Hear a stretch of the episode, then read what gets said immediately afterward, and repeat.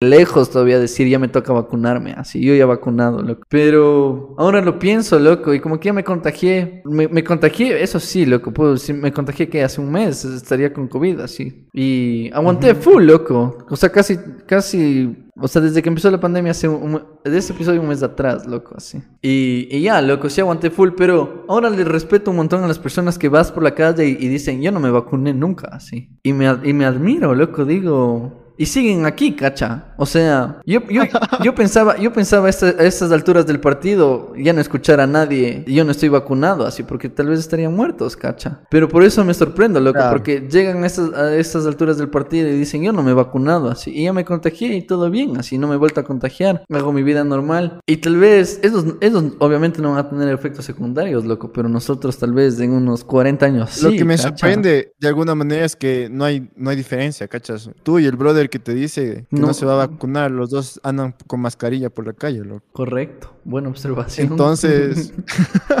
entonces ¿de qué sirvió, lo que es mi punto, loco? ¿De qué sirvió? Porque de alguna ¿Cuál era la prisa, loco, de vacunarnos? Que nos vendían de, de decir, eh, vamos a regresar a la normalidad sin mascarillas cuando se vacune, ¿no? Oye, aquí o se vacuna y se quita la mascarilla, y, loco. Y sigo yendo al gimnasio respirando mi propio aire, ¿cachas? Oye, Master, ya que lo pones así, sí, no. Es que